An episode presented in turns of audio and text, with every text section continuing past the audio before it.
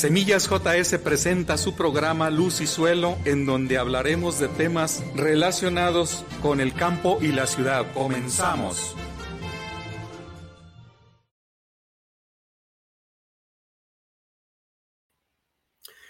Muy buenas tardes, una vez más en este programa de los martes a las 5 de la tarde. Hoy tenemos un interesante tema que es la, la agricultura post-revolución que es a partir de 1910 a la fecha. Y antes de iniciar este programa, quiero mandar un saludo y abrazos a quienes hoy cumplen años y están festejando con su familia. Les mando los mejores deseos y abrazos y que la pasen de lo mejor. Bueno, como ya se dijo, hablaremos hoy de lo que es la agricultura post-revolución y pues continuando con lo que viene siendo un tema que ya lo manejamos en los programas anteriores de, lo que es la historia de la, de la agricultura en América y quedamos justamente en la época de Porfirio Díaz. Y para hacer un poco de introducción a este tema, pues podemos decir que eh, en la época del porfiriato, que fueron 36 años de, de mandato de este, de este presidente, eh, pues eh, se caracterizó, como lo decíamos anteriormente, por los latifundios y principalmente pues con, grandes extensiones de terreno y, y, se contemplaba que la agricultura pues ya prácticamente estaba en manos, en muy pocas manos de, todo lo que viene siendo la República Mexicana. Fue repartida en los, eh, de forma de grandes extensiones para muy pocos dueños. Y pues realmente esto nos lleva a que tengamos más que agricultores esclavos de las haciendas y los latifundios. Y eso pues es muy malo. Pues definitivamente una de las razones para, la, para que se desarrollara eh, la revolución, el movimiento revolucionario fue precisamente eso, eh, esa situación que fue eh, asfixiando a lo que viene siendo la agricultura a, través de estos latifundios y ver cómo la población del, área, del área rural pues tenía muchos, muchos conflictos y para ello también aunado a la, a la dictadura de Porfirio Díaz, pues también se, se desprende ya este mecanismo de, de, eh, de, llevar a cabo la revolución, aunado también a unas declaraciones que hizo el, el presidente Porfirio Díaz en Estados Unidos en un periódico, en donde señalaba que ya México había madurado, que ya México estaba preparado, que ya México ya no era el mismo y que ya podía, este, eh, ahora sí, decir, decidir democráticamente quién quiere ser su presidente. Pero eso quedando bien con con Estados Unidos, porque cuando sucedió que eh, eh, em, eh, lanzaron un nuevo candidato ya para romper ese esquema de la dictadura, pues aplastó con todo el esquema este, de, Estado, los aplastó y volvió a, quedar él como, como presidente. O sea que no fue coherente con, su, con sus declaraciones y pues vuelve a quedar. Pues a, a raíz de eso pues se vino vamos a llamarle así, el alzamiento de todo lo que viene siendo las inconformidades y el movimiento encabezado por los hermanos Flores Magón, por los, eh, por, pues principalmente por este eh, Francisco y Madero, que prácticamente con su lema de, eh, no reelección, este, eso pues prácticamente desata la, la, revolución, la revolución que sabemos todos que inicia en 1910 eh, eh, esta, esta revolución. Y esta revolución, pues en, el ámbito democrático, pues se querían un nuevo presidente que por fin y al cabo se logró, quedando ya como presidente este, eh, Francisco y Madero. Francisco y Madero queda como, como, como presidente al momento de que triunfan la revolución y acepta su derrota a Porfirio Díaz yéndose a a Francia, exiliado. Entonces, este, pero ¿qué ocurre?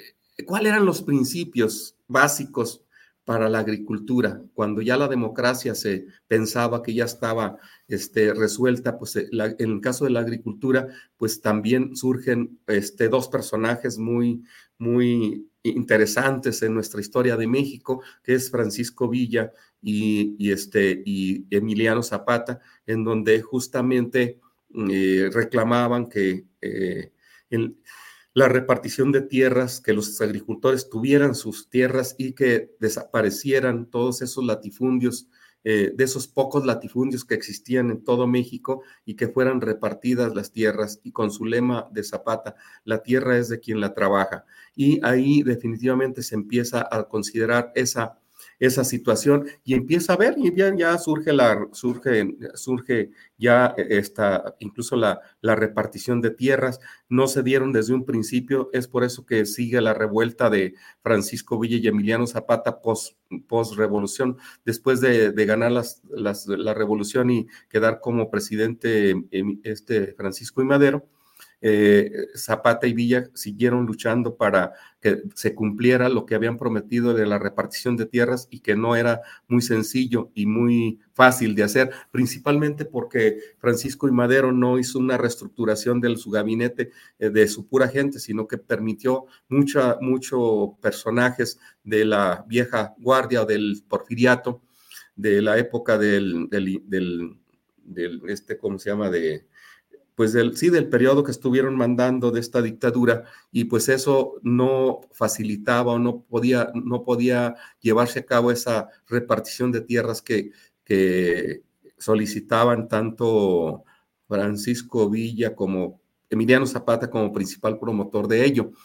Entonces, este, pues ahí en esos años de, de, de revolución que fueron pues intensos, por lo menos unos eh, para, llevar a cabo el cambio democrático, pues obviamente la agricultura se ve afectada como cualquier otras actividades principales, pero se nota más en la agricultura porque ahí es donde viene la deficiencia o el déficit de los alimentos para la población, que aunque consideramos que la población no era grande en esos momentos, no eran muchos millones, sin embargo la producción no era suficiente como para alimentar eh, eh, a, los, a los que existían la población de ese, en ese momento.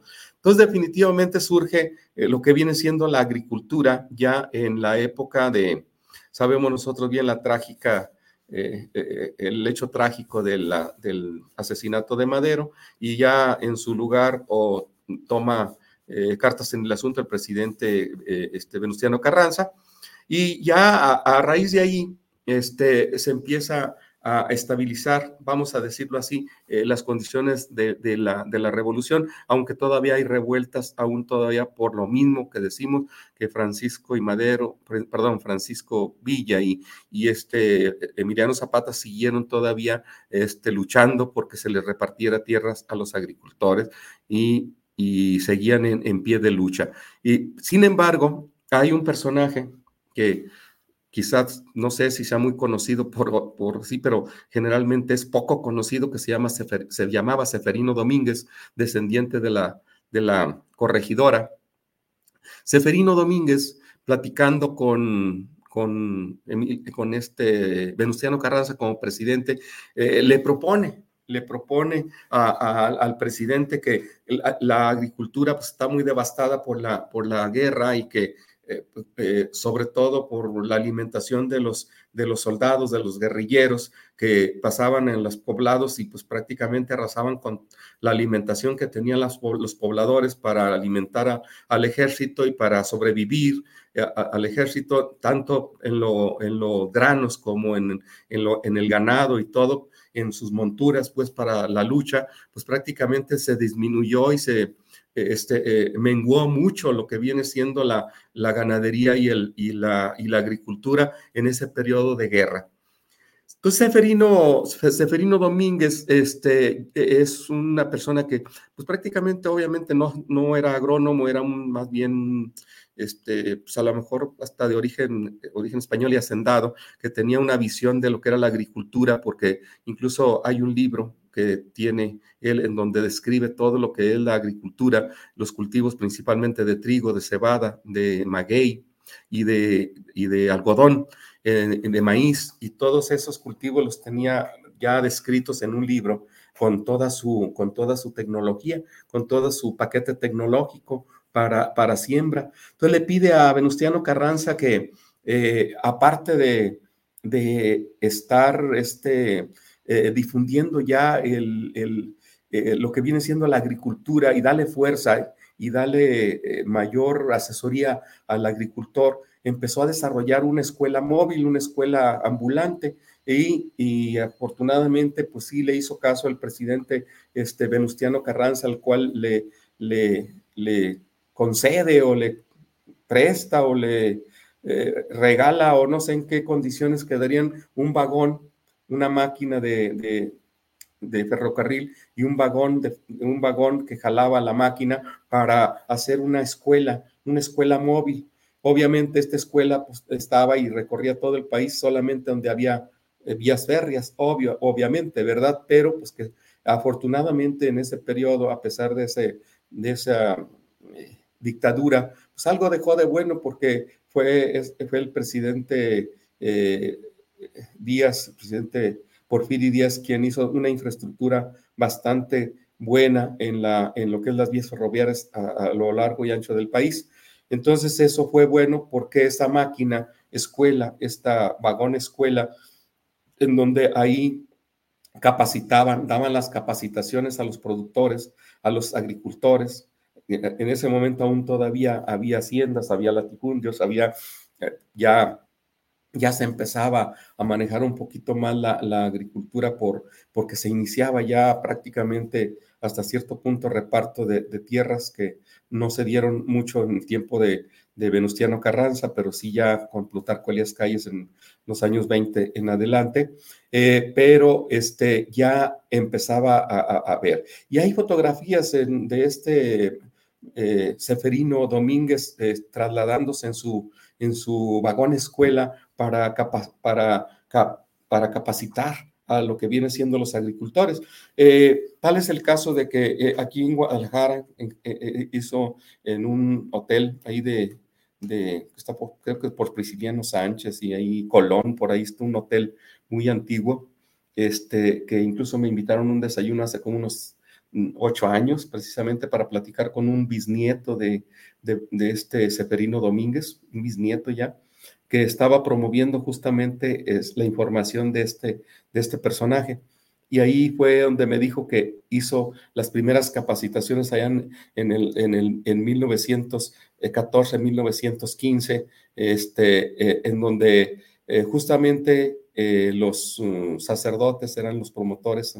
Después de la misa dicen, ay, no vamos a dar unos anuncios. Anunciaban que en el hotel este fulano de tal van a dar unas eh, capacitaciones y cursos para los productores de, las haciendas y de los eh, independientes y todo, empiezan a, dar su, información y ahí prácticamente los, los, mm, los capacitaban y les daban el aspecto práctico, teórico práctico, para que empezaran a elevar sus rendimientos eh, de en el caso de los cultivos. Y curiosamente, pues ahí yo recuerdo que cuando estaba chico, ya que recuerdo bien, cinco o seis años, nosotros pues, desgranábamos nuestra semilla de los propios maíz que teníamos, este, cosechábamos las mazorcas más grandes, seleccionábamos las mazorcas más grandes y, mi papá nos ponía a quitarle la parte de la punta y la parte de la base. Este, quitando unos dos centímetros de la base y unos cinco centímetros de la punta, y de la parte central solamente sacábamos la semilla y yo le preguntaba, ¿para qué hacemos esto? Dice, pues sabe, así me enseñó mi, mi papá. Al preguntarle al abuelo, oye, abuelo, pues ¿por qué sale, por qué este, nada más se cosecha, nada más se, se desgrana la parte central de la punta? No, pues así me lo enseñó mi, mi papá. Y así se iban al, a, aspectos ancestrales, o sea, iba de generación en generación, pero no había una justificación. Pero quien sí llevaba esa capacitación que se daba desde los inicios de allá de 1913 a 1914, este, justamente es con el fin de eliminar los granos más chicos y los granos más grandes y aprovechar solamente la parte central de la mazorca, que fueran los granos mucho, muy similares, para que al momento de sembrarlos la emergencia fuera uniforme. Tenía lógica, y sin embargo, esa yo la aprendí ahora que estuve en la escuela, más no me la aprendí de los, de los papás por desconocimiento de ello y nada más lo, hacen de una manera empírica, de una manera eh, de llevar el proceso a través del tiempo, a través de la, de la, a, través de, de, generación en generación. Y eso es lo importante. Entonces, esta, esta persona, Seferino, Seferino eh, Domínguez hizo una función muy sustantiva. Al, no existe, no tengo el dato, aunque tengo eh, un libro por ahí que no he leído completamente de, su autoría, eh, para cómo cultivar los, estos cultivos que les mencioné, la cebada, el, trigo, la, la, avena, la, esta, mm, el agave y, y maíz, y tuvo que haber algunos otros cultivos por ahí que no, no he revisado el libro en su totalidad, pero este, jugó un papel muy importante en el, en el desarrollo de la agricultura de la, de la época, este, al llevar todo ese conocimiento a los lugares, al menos con accesibilidad, que sean accesibles al, al, al al, pues a la capacitación o a las vías y todo lo demás, en donde pues prácticamente eh, aún todavía con esos grandes latifundios, pues se difundía un poquito más, puesto que eh, lo daban a nivel de, trabajadores y todo lo todos para que fueran este, aprendiendo y aplicando este conocimiento de lo que es la agricultura. En estos libros maneja también todo lo que viene siendo las labores, las labores del cultivo, lo que viene siendo la preparación de suelo, cómo se prepara un suelo, el momento de preparación, eh, lo que viene siendo el control de plagas, el control de malezas y el control de enfermedades. Obviamente no existían los productos químicos en México y pues todo lo que viene siendo el control de, el control de eh, plaga lo hacían más bien más integrado porque eh, trataban de evitar que no hubiera maleza para, para poder controlar un poquito más las enfermedades, las, las plagas y sobre todo la maleza misma, al eliminarla, eh, lo hacían de una manera, manual o, mecánica con algún arado, con alguna herramienta, asadón o eh, la hoz que era muy conocida también en es tiempo, conocemos ahora como, como rosaderas, machetes, todos los más, que se podían hacer el control de, de malezas y al mismo tiempo llevaban un poquito de control de plagas y enfermedades para hacer plantas hospederas de hongos este, de tal forma que tenían un control, una, una, una técnica o una explicación o una metodología para llevar a cabo todo esta, este control de plagas y este control de enfermedades y malezas que tenían aún sin utilizar la, las, las, eh, los herbicidas y todo lo que es el paquete tecnológico que actualmente, que actualmente tenemos. Sin embargo, pues este, les digo que ya existían esas, eso, esa literatura, esos libros que definitivamente no sé qué alcance tendrían para, para la, la población, pero por lo menos les servía como de guía técnica para los, los que daban esos cursos ya que no existían, no existían agrónomos, sino era más bien aquellos que tenían conocimiento eh, relacionado con, con, la agricultura y que al mismo tiempo yo pienso que estaban más preparados en el área escolar que permitía que entendieran más los procesos y que se dedicaran a la docencia y a la enseñanza empírica, pero que tenían esa capacidad y habilidad para comunicarse con, con, los mm, productores y explicarles este, las técnicas al respecto. Entonces, eso, eso era una de las, de las eh, misiones que tenía eh, este señor Seferino Domínguez. Y pues este es importante porque aquí en una de sus, en una de sus, este, ¿cómo se llama? Eh, desde el libro me llamó mucho la atención una, una, este, una, una investigación que hicieron, que realizaron con respecto a, a la, al estudio, dice, aquí les voy a decir, costo del cultivo de la de una hectárea de trigo con el método que proponía Seferino. Entonces, aquí en este, en este, en este costo de la hectárea, tenemos nosotros aquí que jornales, jornales de barbecho, jornales de barbecho 1.50, jornales de barbecho, o sea, para barbechar, una con tiro de, bueyes o, o digo con tiro de caballos o yunta de bueyes, le pagaban 1.50 por hectárea. Forrajes, 1.60. A ver qué significa forrajes. pues que traían animales. Es como nosotros decir ahora diésel. ¿Cuánto diésel consumimos? Tanto. Ah, pues allá era forrajes porque los animales tragaban, ¿no? Rastra de dientes una vez, 25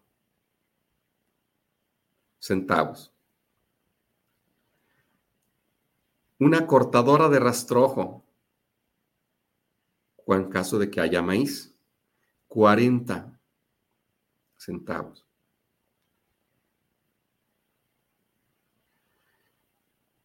Doble, de doble disco o, rastra de discos, ya eran 65 centavos. Y estaban ya mecanizados, ¿eh? Esta no era una, no era una así. Dice, asperjadora, ya no, emparejadora del suelo, o sea, un tablón, 31 centavos. Semilla, incluyendo la germinación y la selección, dos pesos. Ay, ya estaba carita en aquel tiempo, ¿eh? Costaba más la semilla que todas las demás labores que traemos, ¿no? La siembra, la siembra, 25. Rastra segunda vez, otros 25. Ciega, con máquina cortadora y atadora, 5.75. Trilla, de 20 hectolitros, o sea, era la capacidad. Y acarreo, 6 pesos. Total por una hectárea, 18.96 pesos. Ese era el costo de una hectárea. Podemos decir, qué poquito. Y sí, realmente era poquito, pero para su momento era, era, era bueno. Pero miren, déjenme, les digo una, una cosa bien interesante. Dice, hubo una producción, hubo una, dice, la producción de, la, de, las hectáreas, dice 200, dio un promedio de 20 hectolitros, 20 hectolitros, y tomando el precio más bajo, que era 8 pesos el hectolitro, dio un producto de 160. deducimos los gastos alrededor de 20 pesos, porque se acuerdan que eran 18.96, lo redondean a 20 pesos.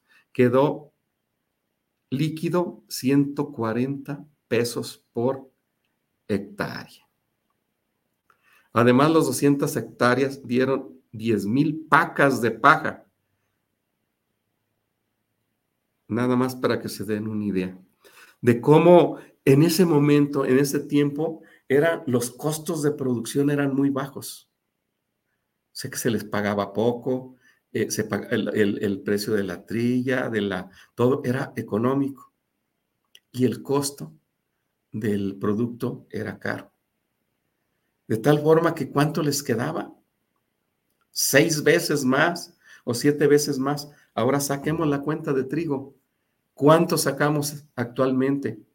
Seis, siete toneladas y siete toneladas, estamos hablando de lo, lo máximo. ¿A cómo anda? Cinco pesos, seis pesos. Siete por cinco, treinta y cinco. Pongámosle cuarenta mil pesos. Que gasta los veinte mil, veinticinco mil. Que gasta los quince mil. Estamos viendo que nada más se gana el doble y no tanto como en aquella época. Nada más para que se den una idea cómo han ido los insumos elevándose todos los insumos a tal grado que ahora casi casi sale a mano o es nada más el doble. Así ha sido. Conforme fue avanzando se fue se va reduciendo lo que viene siendo la ganancia y los costos se van elevando. Esto me llamó mucho la atención, lo interesante de esta, de esta de este dato, pues, que se tiene de la comparación y todo. Y es muy bonito conocer realmente eh, el dato y los costos que se tenían y qué eran las labores que se hacían, cómo se llevaban a cabo. ¿sí? Pero a partir ya de, de, de estas enseñanzas que nos deja este Seferino Domínguez con su información y con su eh, análisis de germinación, porque traía también en su vagón una estufita, una estufa que yo creo que no, no tenía ni corriente, obviamente, ni nada, era nada más como una caja de, de, lámina y ahí e, este, encerraditas ponía las pruebas en, pues no sé, supongo que en periódico, no sé, con papel de envoltura, hacía los taquitos de las germinaciones y evaluaba la calidad de la semilla. No es para que se den una idea desde cuándo se tiene ya el concepto de calidad en México. Este, en México ya se, tomaba en cuenta que había que hacer análisis de germinación para ver la, la semilla. Bueno, entremos nosotros ya más de lleno a lo que viene siendo ya la agricultura de los años 20, 25 en adelante. Y pues obviamente se vino una, una modificación a la agricultura más fuerte e iniciamos con la eh, época de Plutarco Elías Calles. Plutarco Elías Calles, un sonorense que fue presidente de la República por allá en los años 20, este, eh, en los años de 1920, hace 100 años, un poquito más de 100 años, este, en donde eh, cabe aclarar que él era por, profesión maestro, maestro de escuela, maestro normalista. Y pues obviamente que también ganaban poco los maestros desde entonces, no ha mejorado mucho. Seguimos cargando con esa situación de, de los pocos pagos a los maestros. Y para, según eso, él para compensar un poquito sus gastos familiares, le dio por la agricultura para tener un poco más. Pero con el tiempo se dio cuenta que en lugar de ganar, invertía su sueldo, parte de su sueldo a la, a la agricultura y no le daba ganancia. Y obviamente como es de Sonora, era de Sonora él y la parte desértica, pues obviamente eh, ya al llegar, llegar al presidente tenía el conocimiento de, los, de la necesidad que había en la agricultura de la necesidad que había de, desarrollar una agricultura más productiva. Y empezó a invertir en infraestructura hidráulica, empresas, en canales para la agricultura. Imagínense ustedes la importancia que tiene que cada uno de nuestros funcionarios, trátese desde el presidente hacia gobernadores, diputados, senadores, presidentes municipales, todos tuvieran el conocimiento de lo que es la agricultura, porque muchos a lo mejor no más conocen la palabra, porque incluso algunos no conocen ni siquiera la palabra agrónomo. A veces nos preguntan, ¿y qué hace un agrónomo? Soy ingeniero agrónomo, ¿y qué hace un agrónomo? Y a veces son profesionistas, no precisamente cualquier persona. Y eso pues es prácticamente, da tristeza, ¿no? Entonces, en ese sentido, pues este, gracias a esa, esa iniciativa de cultivar para tener dinero, no fue resultante, no le resultó. Implementa un programa de, de riego, de infraestructura para riego, y eso es lo importante. Y empieza eh, desde el desierto. En el desierto empiezan a trabajar con la, con la agricultura, la agricultura de, de se, empieza a expander lo que es la agricultura, principalmente en la zona de, de, de Sonora. Y eso pues prácticamente nos lleva a que eh, México pues ha dificultado mucho sus procesos de, de, riego precisamente por falta de agua y hay que estar pues prácticamente realizando infraestructura para tener esa, esa, e, esa infraestructura como tal. Tenemos nosotros datos e información desde eh, eh, que tiene, hay infraestructura eh, principalmente en la zona norte de la zona pues donde era originario el presidente y que fue bastante porque él todavía eh, llevó la, las candidaturas hasta, hasta el 34, sí, que fue como el 34, 36, no recuerdo exactamente la fecha que entró Lázaro Cárdenas, pero que él estuvo gobernando eh, atrás del poder, pues estuvo él, estuvo, estuvo Plutarco Elias Calles, Álvaro Obregón, este, un, compadre de él, creo que era Adolfo de la Huerta, y, ahí se fueron pasando la, las de estas, ¿cómo se llaman? Los, la presidencia, hasta que llegó Lázaro Cárdenas y le dijo, te retiras de aquí del país y lo exilió para que ya no estuviera este, dando órdenes y rompió el esquema del, del, liderazgo, vamos a llamarle así, que tenía sobre los presidentes de, México. Entonces, toda esa zona pues estaba un poquito más, más este, con, con sistemas de riego. Pero fue hasta por allá los años de 1946 en donde ya se empiezan a, a, a tener más y ya tenemos, resulta que tenemos ya alrededor de casi las mil hectáreas de, de, riego, en por allá en los años 46, casi las 2000, casi las 2000 hectáreas en el 55, en el 65 llegaban ya a 2492 y casi 3.500 en el 75 de, zona, de zona de riego. Pero bueno, eso estoy señalando más o menos de la, de la infraestructura, la infraestructura de riego, pero me voy a, a regresar un poquito para ver lo que es ya cuando Plutarco Elías Calles empezó a, distribuir las tierras a los mexicanos.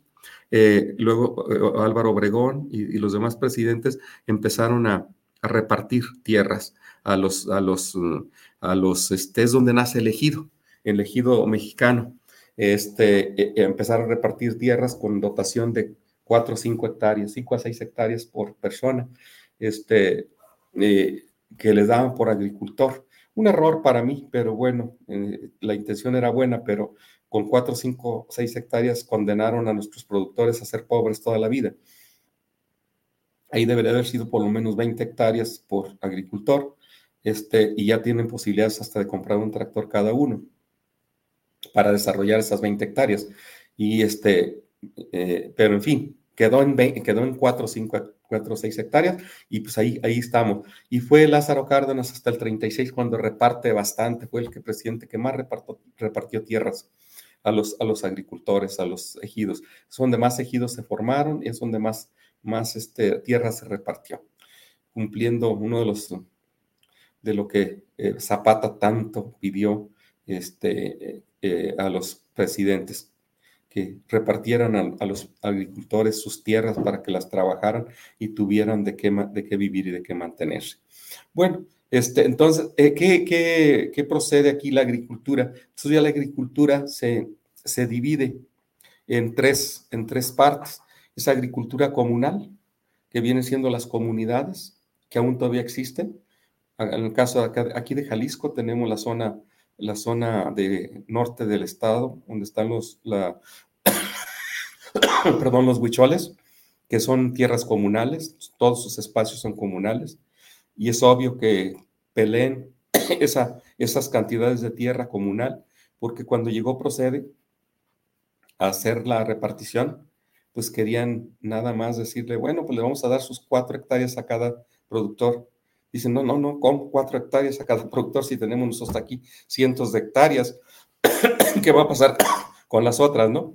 Con los demás, con las demás, con las demás, las demás tierras. Dije, no, pues en realidad este eh, se tiene que, que es muy, este, muy poquita y no quisieron entrar al proceso de repartición de pocas hectáreas, sino que prácticamente se, se, se manejaron así como tal cual. Esa es la tierra comunal y luego viene la tierra ejidal. La tierra ejidal, pues eh, ya sabemos nosotros que son los ejidatarios, les dan sus tierras, le dan sus, su, parcela y ya empiezan a trabajarla y no puede ser enajenada.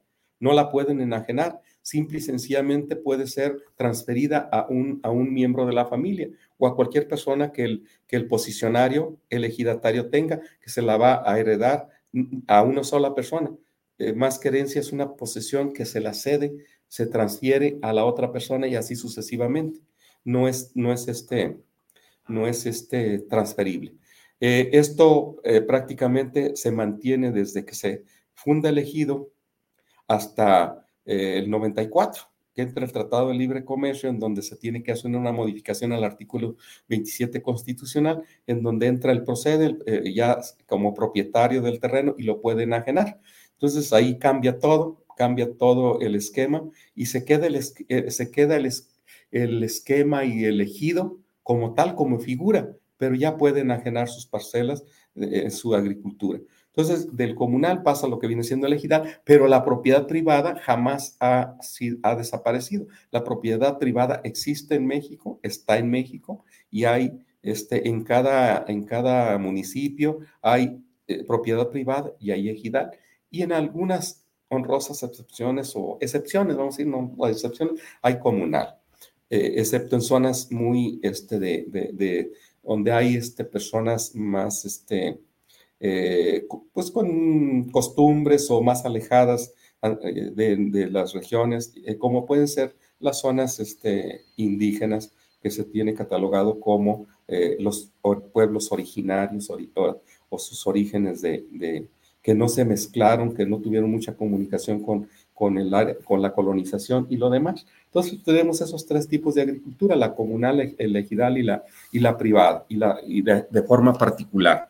Y eso es lo que ha caracterizado. Sin embargo, pues todo lo que viene siendo la agricultura desde el inicio de, de, de 1920 a 1936 o 40, a los 40 cuando se termina este, el periodo Lázaro Cárdenas, pues la agricultura rondaba en, la, en el sistema Milpa. ¿Qué es el sistema Milpa? Pues el sistema Milpa, pues es aquel que se, que se, que se sembraba en todo, en todo México, en donde era un policultivos, eh, en donde se sembraba frijol, maíz, calabazas, eh, que lo que llaman es maíz, de, maíz de teja, que eran los girasoles, los, eh, las, estas plantas de, de, patolas o que son los fasciolos coccinius, que son unas plantas muy bonitas, muy vistosas, de colorido y de frijol muy grande, este, eh, chiles, este, tomatillos, eh, y todas aquellas plantas que convivían con la milpa misma, porque como no se echaba herbicida, pues prácticamente se desarrollaban verdolagas, quelites, eh, acelgas silvestres, como son la lengua de vaca, eh, lo que viene siendo este pepinillos, lo que viene siendo tomatillos, bueno, en fin, una serie de, de plantas que van asociadas al sistema milpa. Sin embargo, por ahí ya en los años cuarenta y tantos, 1940 y tantos, surge lo que viene siendo la revolución verde. Y pues ahí la revolución verde, pues ya vino a cambiar todo vino a cambiar todo. Ah, quiero señalar antes de la Revolución Verde también se tenía eh, cada, cada sexenio, de, sexenio o no recuerdo, eh, para no equivocarme, si han sido sexenios siempre o antes eran para cada cuatro años, pero bueno, por cada periodo presidencial, vamos a llamarle así, para no echar mentiras, por cada periodo presidencial siempre se, se fue haciendo cada vez más, más este, infraestructura hidráulica en el, en el, en el país y eso fue llevando a que cada vez tuviéramos más riego. Sin embargo, nunca hemos tenido una, un alto porcentaje de riego, pero como quiera que sea, se hacían los esfuerzos pertinentes, dadas, las condiciones geográficas de nuestro país que están muy, muy, este, pues hay pocas planicies, más bien hay o valles, casi la mayoría tenemos zona montañosa, y eso prácticamente eh, se, se, se, pues se complica lo que viene siendo la, la infraestructura hidráulica. Eh, bueno, antes de entrar a lo que viene siendo la, revolución verde en la agricultura, este, vamos a un corte y regresamos en un momento.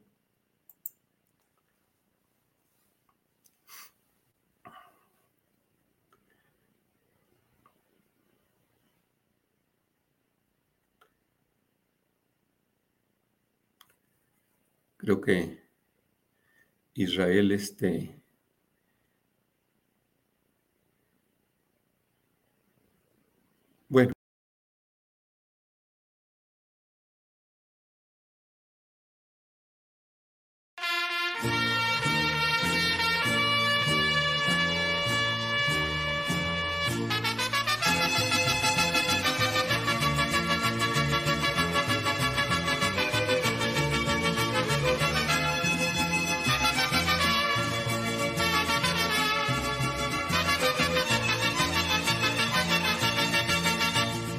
Guadalajara, Guadalajara,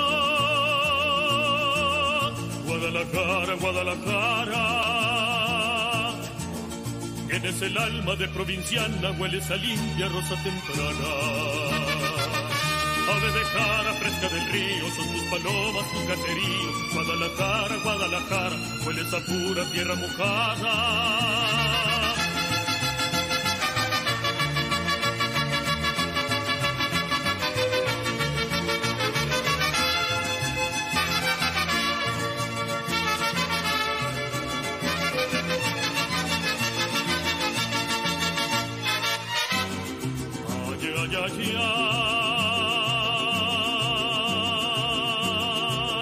Dolomito lejano.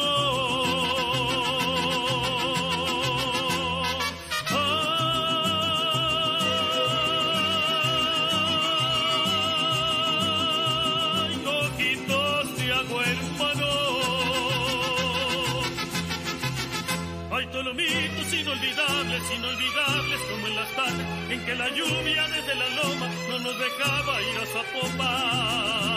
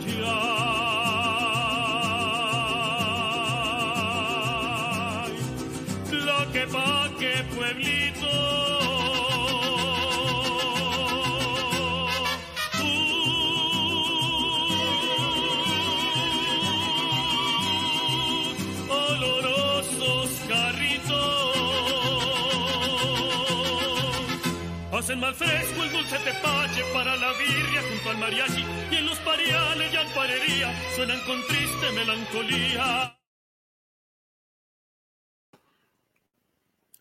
Bueno, estamos aquí de regreso y vamos ahora a ver lo que viene siendo la revolución verde, que a mí pues me trae buenos recuerdos y al mismo tiempo me da tristeza, pero bueno, ahorita lo comento. ¿Por qué?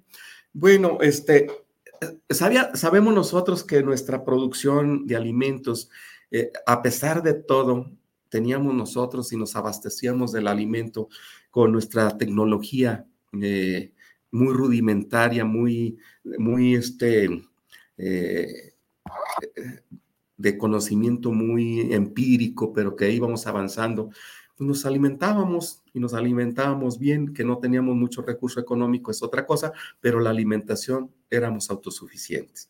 Sin embargo, los rendimientos eran muy bajos, los rendimientos eran muy, muy pocos, teníamos rendimientos de 800 kilos de maíz hasta 1200 kilos de maíz, una tonelada y media cuando mucho, y pues también teníamos poco rendimiento en frijol, pero compensaba porque teníamos maíz, teníamos frijol y teníamos algunos otros cultivos en nuestra hectárea que ya viendo desde un punto de vista económico era este, de, de, de muy buen rendimiento. Pero ¿qué vino a hacer? ¿Qué vino a hacer la revolución verde? ¿Qué vino a hacer la revolución verde? Pues yo la revolución verde le, veo, dos, dos vertientes. Eh, mi opinión y la realidad. Aunque mi opinión pudo haber sido real. En el sentido de que yo siento que esa este, revolución verde, en donde tuvo que ver mucho este, científicos eh, de Estados Unidos que traen una tecnología para aplicarla en nuestro país para incrementar los rendimientos.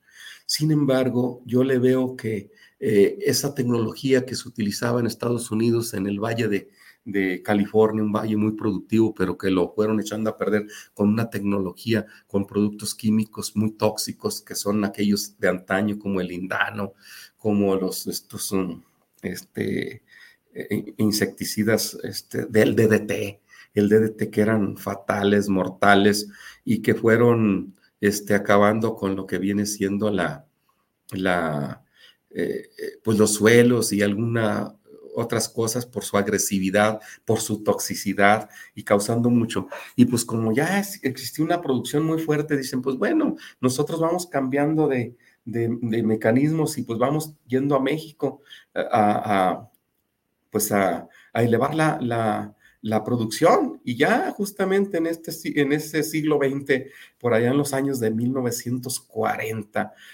surge lo que viene siendo esa, ese aumento profundo de la producción que superó realmente con creces el número de, pero que también vino un aumento en la población debido a la a, la producción que se da de alimentos y a la estabilidad, y pues se viene también la población y el crecimiento. la población, este, eh, decía Malthus, Tomás Malthus, dice, la población crece geométricamente y la producción crece aritméticamente.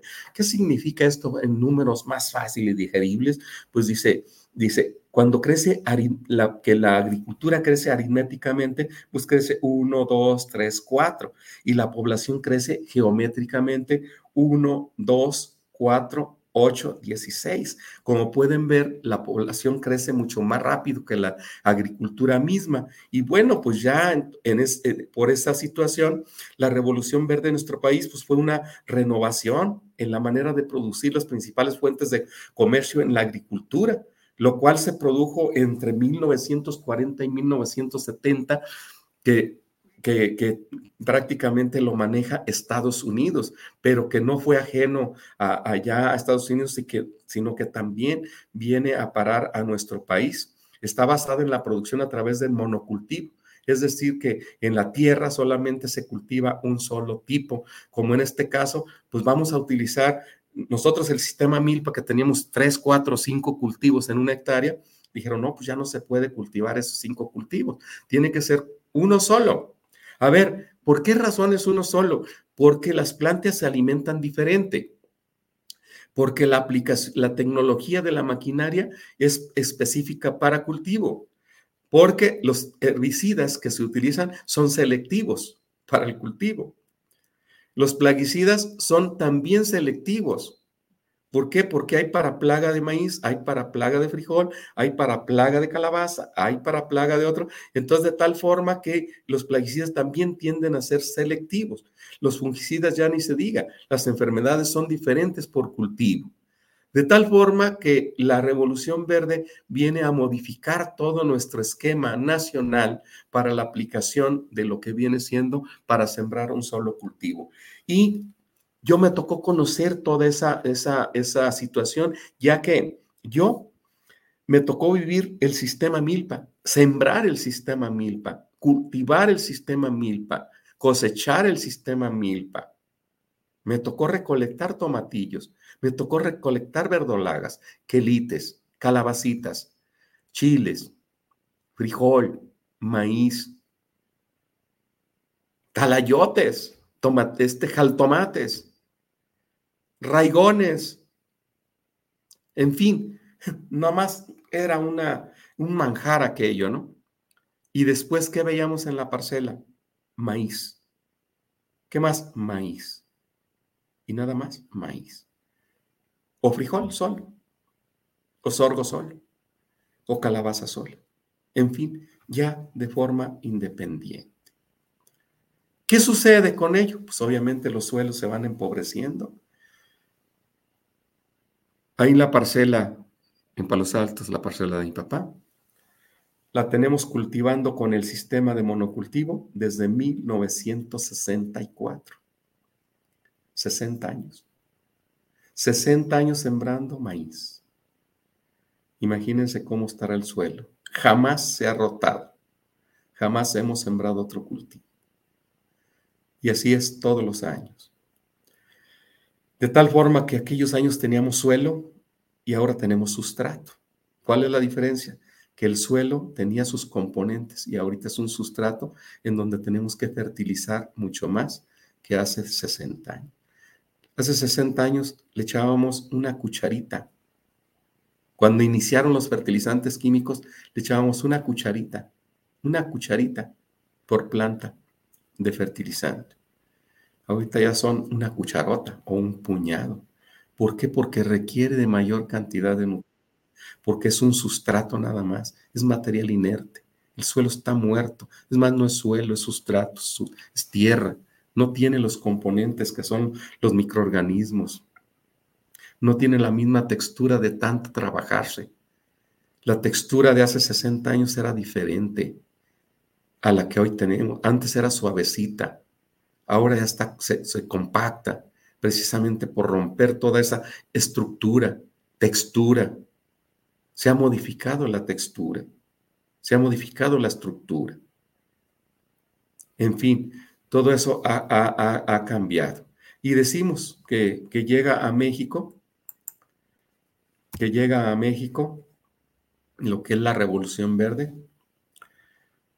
Y pues obviamente trajo una serie de, de incremento masivo en cultivos como maíz, arroz, trigo, frijol. Una revolución total de producción. En 1964, nosotros sacamos 6 toneladas por hectárea de maíz. ¿Saben qué significa 6 toneladas de maíz por hectárea? Muchísimo porque nosotros escuchamos 800 kilos, una tonelada, seis veces más. No más para que se den una idea de, lo que viene siendo la, la ganancia que se tenía. ¿Qué significó vivir mejor? Ya traíamos zapatos, traíamos ropa, pues más decente, ¿no? Ya no de trabajo, ya de vestir, para los domingos por lo menos. Dormir más calientito por cobijas, buen colchón. En fin, y eso lo estoy hablando este, de lo que me ocurrió en la vida real, ¿no? Entonces sí trajo consigo pues algo de, de, beneficios al incrementar eso con semillas mejoradas, porque fue entonces cuando se vinieron las semillas mejoradas, se empezaron a sacar los primeros híbridos de maíz, las, las variedades de trigo, este prácticamente que nos eh, eh, nos lleva a nosotros la revolución verde, pues los, hay beneficios, hay, hay perjuicios. ¿Verdad? Entonces, en ese caso, pues tenemos un, problema, un problema que también nos puede llegar a causar, el, entre los beneficios, obviamente, son los incrementos, y entre los perjuicios, pues viene siendo la degradación de los suelos este concepto de revolución verde se utilizó para denominar la importancia del incremento de la producción agrícola eh, desde los años que ya señalamos. Y pues obviamente con el científico estadounidense Norman Borlaug, este, considerado como alguno de los, el padre de la agricultura moderna, pues cabe mencionar que estuvo en México y se sentía mexicano. Desde 1944 este científico estudió el trigo, las rollas, determinando diferentes patologías y así como este, trabajando en México, específicamente en Sonora, y desarrolló, eh, desarrolló variedades de, trigo este, y estuvo trabajando en, nuestro país justamente como eh, con la, conjuntamente con la Fundación Rockefeller, la cual trató la, eh, de, de irse a otros países para promover lo que es la agricultura. Y aquí en México, obviamente, la Secretaría de Agricultura Mexicana y la Fundación Rockefeller, pues obviamente se logra lo que viene siendo el desarrollar variedades enanas, porque las variedades que trajeron los españoles eran muy altas y de poca productividad y muy, se acamaban mucho. Entonces, a partir de ello, pues, se iniciaron las, las, eh, las, las estas las eh, variedades enanas. Y fue Norman Burlock, pues quien hasta ganó un premio, bueno, el Premio Nobel de la Paz.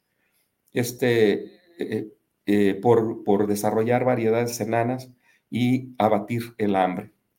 Y se fueron propagando en nuestro país eh, prácticamente y tuvo variedades de enanas de alto rendimiento que fueron incluso resistentes a enfermedades con alta calidad industrial y sembradas en, hasta en primavera en zonas altas. Y estas variedades no nomás se quedaron en México, sino que trascendieron fronteras. Fueron, fue a dar estos, esta, estos incrementos se fueron adaptando a la India, Pakistán, eh, eh, Turquía, Túnez, España, Argentina, China, de los cuales se beneficiaron con la tecnología desarrollada en México con estas variedades.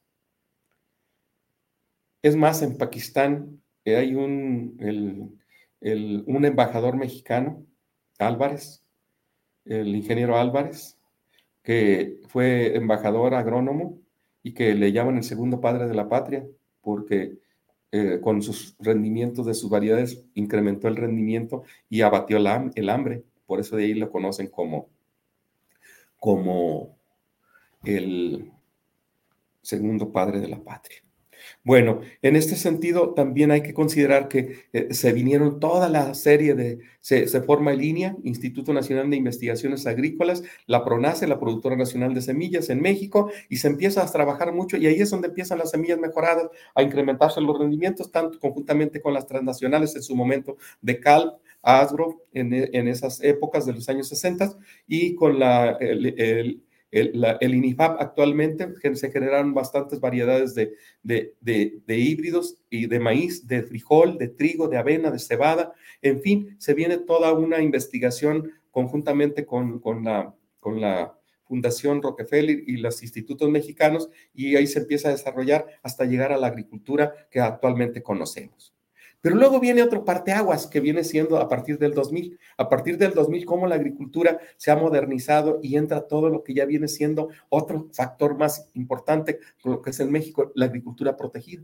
Se viene la agricultura protegida y después de la agricultura protegida se viene una serie de, de cultivos como son los arándanos, como son las frambuesas, como son las zarzamoras, las fresas, todos esos los cultivos berries, cómo se ha expandido otros cultivos como son el, el, los limones, los aguacates y en fin, algunas otras frutillas que también andan por ahí, como son este, ya lo que viene siendo los higos, lo que viene siendo las, eh, estas mm, eh, pitahayas, en fin, ya se ha desarrollado una agricultura muy, muy de alta tecnología y de exportación. Eh, todo lo que es la agricultura protegida, pues prácticamente vino a darle un giro total a lo que viene siendo la agricultura de campo, en donde en poca, en poca superficie se producen grandes cantidades y principalmente para la exportación, como son los jitomates, los pepinos, los, los pimientos, eh, y, algunos otros, otros cultivos que hay que también se hacen para exportaciones y es ahí donde la agricultura en nuestro país ahorita va a la vanguardia a nivel internacional, pero sin embargo todavía nos falta mucho porque no hemos llegado a la autosuficiencia alimentaria, que es prácticamente lo que yo quiero, es lo que yo me gustaría, que tengamos nuestro propio alimento, que tengamos nuestra propia, nuestra propia este, eh, pues forma de comer, pues un país que tiene que comer, pues es, independiente, una familia que tiene que comer, pues ya lo demás son lujos. Entonces, en ese sentido, bueno, pues este, el tiempo se nos agota, ya dimos todos unos antecedentes y una, lo que es la historia, y pues no nos resta más de que despedir el programa, agradecerle